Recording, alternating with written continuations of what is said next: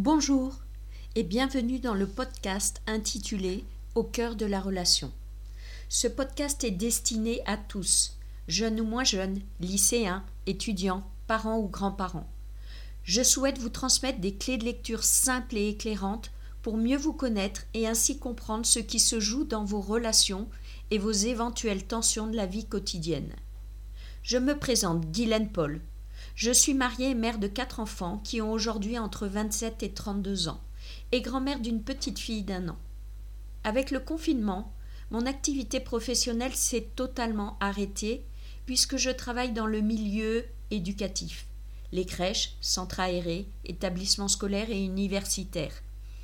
Je suis formatrice, conférencière et animatrice d'ateliers pour les éducateurs, enseignants, parents et élèves sur tous les domaines qui tournent autour de l'éducation, la communication, les relations interpersonnelles, la gestion des conflits et la non-violence. Vous pouvez retrouver tous les détails de mon activité sur mon site Conseil de classe. Comment suis-je devenue formatrice dans le domaine de l'éducation et du développement personnel? Je suis à la base enseignante et ai travaillé depuis plusieurs années dans l'association L'école à l'hôpital. Durant ces dix années, je me suis formée tranquillement à plein de méthodes en développement personnel et communication à chaque fois que je me formais, je me présentais en disant que c'était pour mieux gérer mes élèves à l'école à l'hôpital. Je trouvais que je me débrouillais très bien en famille et que je n'avais pas besoin de conseils. Mais au fur et à mesure, par des petits déclics successifs et une forte volonté à pratiquer ce que j'apprenais, je me suis transformée non seulement dans mon cadre professionnel, mais surtout dans mon rôle de mère et d'épouse. Et là, ce fut une véritable surprise pour moi. Lorsque j'ai réalisé combien tous ces enseignements m'avaient apporté du bien-être au quotidien, moins de stress, moins de colère, moins de blocage, moins de fatigue ou d'incompréhension, je me suis dit que tout le monde devrait apprendre cela au moins une fois dans sa vie. Comme le dit Jacques Salomé, on devrait faire de la grammaire relationnelle à l'école dès le plus jeune âge. Nous naissons pour être en relation avec les autres, être aimé et aimé à notre tour. Or, lorsque des désaccords surviennent, l'harmonie auquel nous aspirons tous est rompue et laisse place aux disputes, tensions, rancœurs, blocages et autres stratégies de défense. Nous sommes persuadés que la relation avec soi et les autres est innée. Cela ne s'apprend pas. Or, c'est totalement faux. S'il y a bien un enseignement essentiel à recevoir, c'est apprendre à bien vivre ensemble apprendre à enrichir nos relations en faisant de nos tensions une opportunité à se connaître et à grandir. Voilà pourquoi je suis devenue formatrice, afin de transmettre au maximum de personnes cette sagesse au cœur de la relation. Comment m'est venue cette idée de créer des podcasts? Après deux semaines de confinement, dont j'ai profité pleinement pour remettre à flot mon administratif ainsi que ma maison, je me suis demandé comment je pouvais mettre à profit ce luxe qui m'était offert avoir du temps.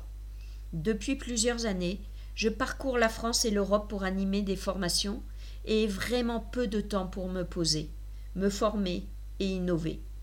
Ce temps dont je dispose aujourd'hui est une merveilleuse opportunité d'oser de nouveaux défis.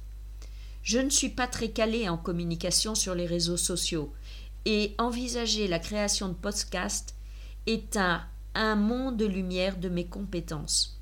Depuis quelques jours, j'écoute des tutos pour apprendre comment faire. Je me perds dans des termes comme carte son, hosting, flux RSS, alimentation fantôme, et j'en passe. J'ai beau prendre les tutos les plus simples et les plus basiques, je suis vraiment perdu. J'imagine que cela fait sourire les jeunes qui m'écoutent peut-être, pour qui tout ce vocabulaire est limpide. Mais j'ai retenu une phrase prononcée par le précurseur des podcasts, Patrick Béja. Le plus dur est le premier podcast, car on ne sait pas ce que cela va rendre, si on va réussir à le mettre en réseau, et surtout l'accueil qu'il aura. Et il rajoute N'ayez pas peur, lancez-vous. Alors c'est décidé. Je me lance, avec les moyens du bord. Si j'y prends goût, je m'achèterai le matériel pour améliorer la qualité de l'enregistrement. Je vous demande d'être indulgent et patient. Mais n'hésitez pas à m'envoyer des commentaires pour me donner vos ressentis, m'encourager ou me conseiller pour améliorer mes podcasts. Merci d'avance pour votre bienveillance.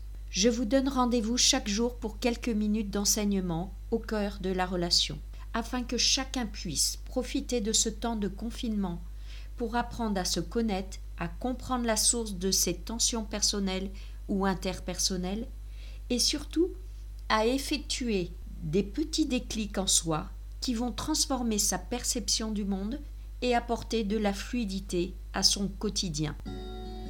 Je vous dis à demain pour entamer ensemble des petits pas au cœur de la relation.